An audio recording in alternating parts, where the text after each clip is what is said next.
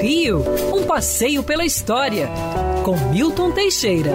Amigo ouvinte, dia 10 de maio de 1933, o tirânico ditador Adolf Hitler ordena que sejam queimados todos os livros de comunistas e judeus que existiam nas bibliotecas da Alemanha.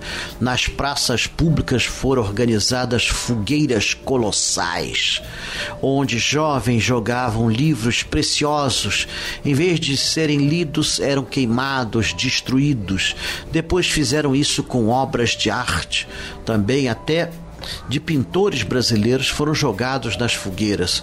O episódio aparece retratado em vários filmes, como A Menina que Roubava Livros ou até o Indiana Jones e A Última Cruzada também aparece um filme assim. Olha, é terrível, mas o Brasil imitou esta prática nefanda.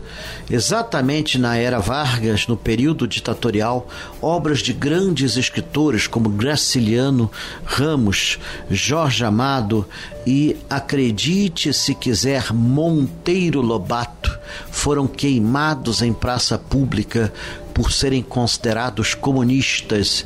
As escolas pediam que os alunos procurassem em casa esses livros comunistas que eram trazidos e queimados em praça pública. Famosas escolas, as quais não pretendo citar o nome, fizeram isto aqui, essas piras de fogueira que eram realizadas exatamente no mês de maio.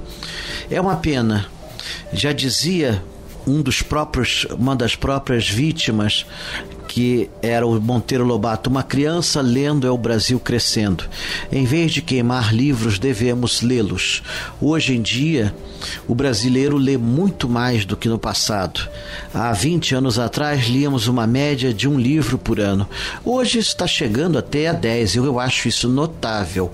O analfabetismo está praticamente reduzido a, a é, casos pontuais, não é mais sistêmico em nossa terra. Cada vez mais valorizamos a leitura e é pela leitura que nós nos libertamos da escravidão. E escravidão é o mês da sua libertação, é em maio. Então temos que aproveitar isso. Quer ouvir essa coluna novamente? É só procurar nas plataformas de streaming de áudio. Conheça mais dos podcasts da Band News FM Rio.